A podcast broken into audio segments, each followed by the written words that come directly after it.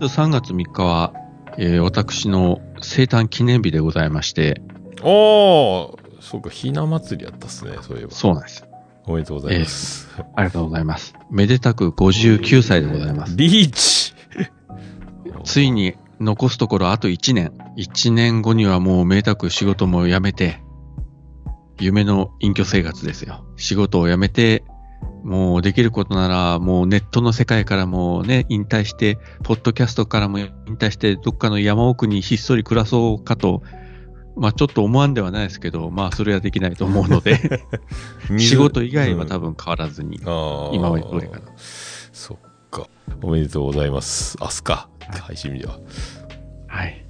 明日でございます。はい。皆さん、おめでとうのメッセージが鳴りやみませんってやつですね。